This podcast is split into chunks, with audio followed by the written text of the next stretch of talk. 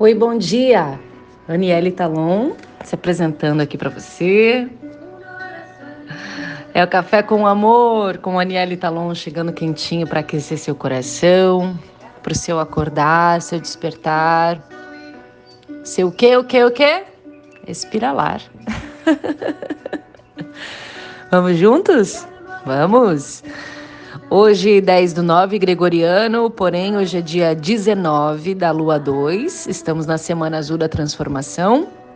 E na ordem galáctica, hoje no Kim 165, Serpente Solar Vermelha, o nono dia da onda encantada da Terra. Chegamos na Torre Solar, a torre que pulsa, a torre que realiza, o tom solar da intenção, dando esse movimento ao selo de número 5 que é a serpente vermelha, com o poder da sobrevivência, do instinto e da força vital.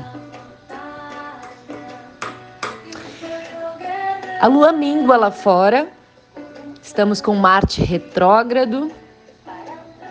E sim, você pode achar que isso é só papo de gente namastê e astrólogo, mas não, isso tudo influencia o nosso ser tudo. A, a Lua ela influencia as águas do planeta e nós e planeta temos a mesmíssima quantidade de água, então ela também influencia a nossa maré interna.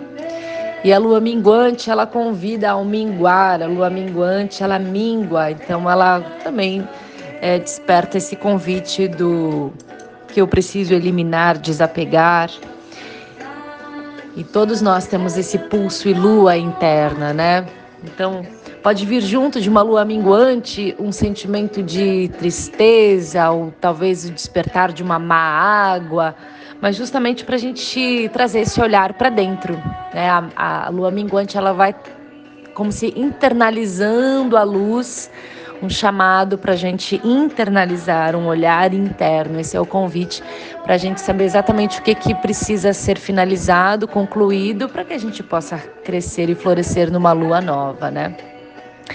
Percebendo também muitos focos de, de fogo em várias partes do planeta. Ontem mesmo isso me chamou bastante atenção, né? Estamos aí é, sofrendo com é, incêndio no Pantanal e vários outros lugares do planeta aí tem focos de incêndio.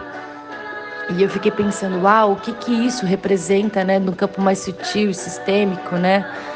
O fogo representa uma purificação, uma limpeza, ao mesmo tempo tem Marte retrógrado que traz essa questão do fogo, né? E como isso também reverbera dentro de nós, né, como seres células desse organismo, né? O convite é realmente que a gente se reequilibre nas nossas energias vitais e que a água esteja presente, né? Já que é um mês, segundo a espiritualidade, setembro gregoriano de fogo, é, que a gente possa então estar em equilíbrio e tomando água, nutrindo os nossos seres de vida, de água, de energia vital que contém na água, ancorados em nossos corpos, em nossas mentes, em nossos espíritos. E eu falo isso hoje no, no pulso da serpente mesmo, né? Que hoje ela pulsa com o fim de sobreviver, né? Pulso com o fim de sobreviver.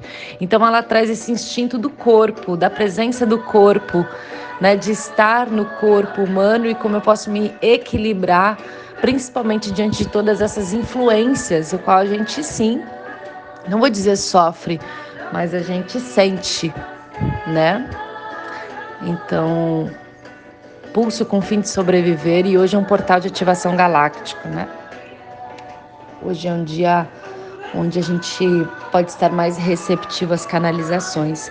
Mas além disso, é importante a gente buscar prazer, o prazer nesse corpo, o prazer de habitar esse corpo, o prazer de sobreviver, o prazer de viver, né? Para a gente realizar qualquer coisa de uma forma autêntica, ou seja, de uma forma verdadeira, é necessário que se tenha prazer. Quando a gente tem um prazer ao realizar algo, a gente se conecta automaticamente com a abundância porque tem prazer, tem alegria, tem amor, tem energia descomprimida, né? Tem uma energia fluida, tem uma energia amorosa, porque tem prazer. E quanto que o prazer nos foi tolhido, né? Quanto que o prazer nos foi negado, renegado, né? Quanto que o prazer foi colocado como algo intocado, né? E hoje a gente está aí limpando essas crenças limitantes de que o prazer é sujo e que não podemos tocar. Isso é crença religiosa, principalmente, para que a gente não acesse essa leveza e esse poder interno que o prazer nos dá, né? Barato de estar tá encarnado é, é, sentir os prazeres da carne. Que delícia que é sentir os prazeres da carne, né? Uai, se Deus, Pai, Mãe, Criador, nos deu esses prazeres, por que, que Ele colocaria isso como pecado? Então, uou, que Deus, Pai e Mãe mais cretino, né? Pô, dar um negócio que dá prazer e ao mesmo tempo torna isso um pecado? claro, irmãos e irmãs, tudo com amor, consciência, bom senso e equilíbrio. Isso que é o, é o caminho do meio, né? O caminho do meio, com muito amor e muita consciência. Então, o prazer é uma energia realizadora, uma energia é, propulsora, uma energia de fogo, assim, uma energia é, que nos move, né?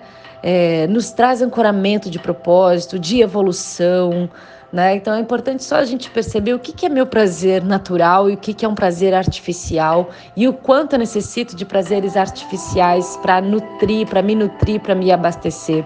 E como eu posso também encontrar alternativas e achar esse caminho natural. Às vezes eu ligar o som e simplesmente mover o meu corpo, ou então mover o meu segundo chakra, por exemplo, agora a lua está minguando, né? Então que a gente movimente esse segundo chakra, que trabalha com o desapego, que eu faça um, um, um rebolado. Você é homem também, homem precisa rebolar, gente. Essa mulher que tem que voltar a rebolar e rebolar sem culpa, mas os homens também precisam mover esse segundo chakra, o chakra sexual, o chakra onde a gente trabalha com a energia do desapego. Então, poxa, olha que lindo, né? Lua minguando, perfeito para ativar esse segundo chakra, de desapegar, soltar, rebolar, dançar e ainda sentir um prazer natural diante disso, né? Que maravilhoso, que lindo que é. Então, quando a gente vai trazendo consciência, colocando amor, a gente vai encontrando a alegria, o êxtase, os propósitos. Não existe um ser, humano, um ser humano no mundo que não tenha propósito. Todos temos um propósito e os propósitos, o seu propósito está conectado principalmente àquilo que te dá prazer naturalmente. Então se entrega a esse prazer, se entrega a essa proposta, que a abundância ela é inevitável. Arro, te desejo um lindo dia.